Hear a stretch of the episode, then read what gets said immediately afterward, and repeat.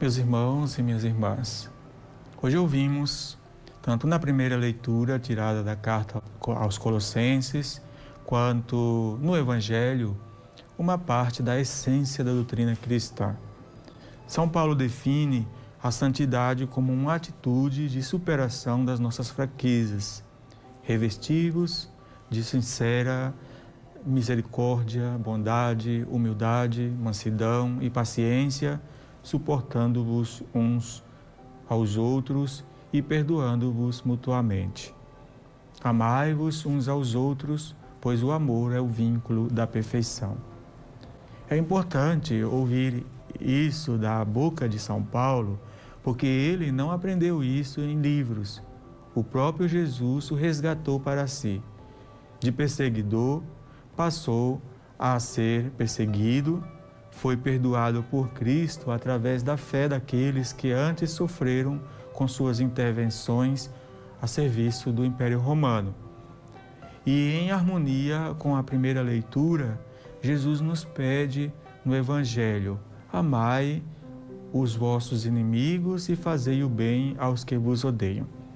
Tarefa difícil para quem não consegue entender a lógica de Cristo.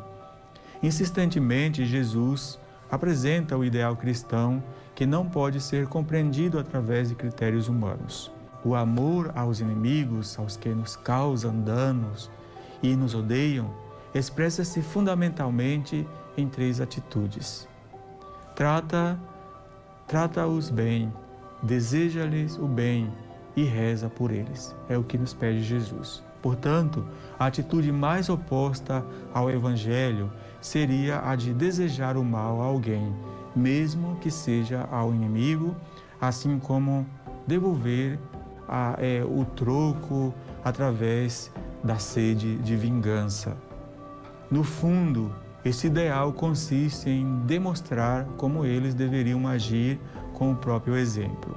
São Paulo expressava este pedido de Jesus dizendo: não se deixem vencer pelo mal, mas vençam o mal com o bem. Em Romanos 12, 21. Normalmente, nossos instintos nos incentivam para as vinganças, dar sempre o troco com mais potência, com, como forma de demonstrar que somos valentes. Instintos que carecem de inteligência, pois essa é uma defesa natural dos animais. Os critérios do reino nos dizem que responder com a mesma moeda é criar uma espiral de violência que termina fazendo dano a todos.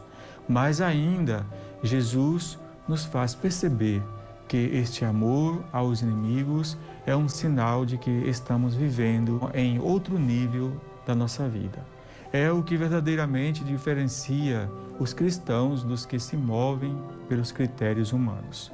Aqui propõe superar um conceito de justiça e ir mais além, mais profundamente e começar verdadeiramente a ser filhos de Deus.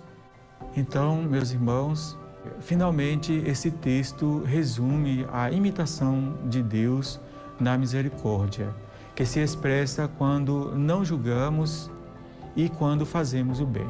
Além disso, Jesus deixa claro que à medida que usarmos tanto para o bem quanto para o mal, será o critério que Deus também usará conosco.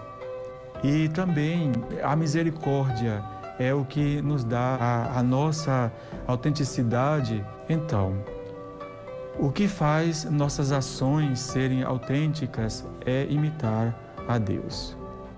E isso é o que Jesus nos convida como cristãos a fazer. Podemos fazer tudo o que queremos na vida esperando algo em troca, mas não deveríamos oferecer amor esperando algo distinto ao amor. É isso o que Jesus propõe no Evangelho de hoje, pois só o amor é a resposta para tudo. Isto não significa que devemos ficar esperando, é, passivamente e aceitando a maldade dos outros, mas sim mostrando com nossa fé e com obras uma outra alternativa para todos aqueles que praticam o mal, para que aprendam o que significa amar. Que hoje a nossa vida cristã seja feita de gestos concretos, também de exemplo para os outros, porque a melhor forma de ensinar é com nossa, as nossas próprias atitudes. Louvado seja nosso Senhor Jesus Cristo. Para sempre seja louvado.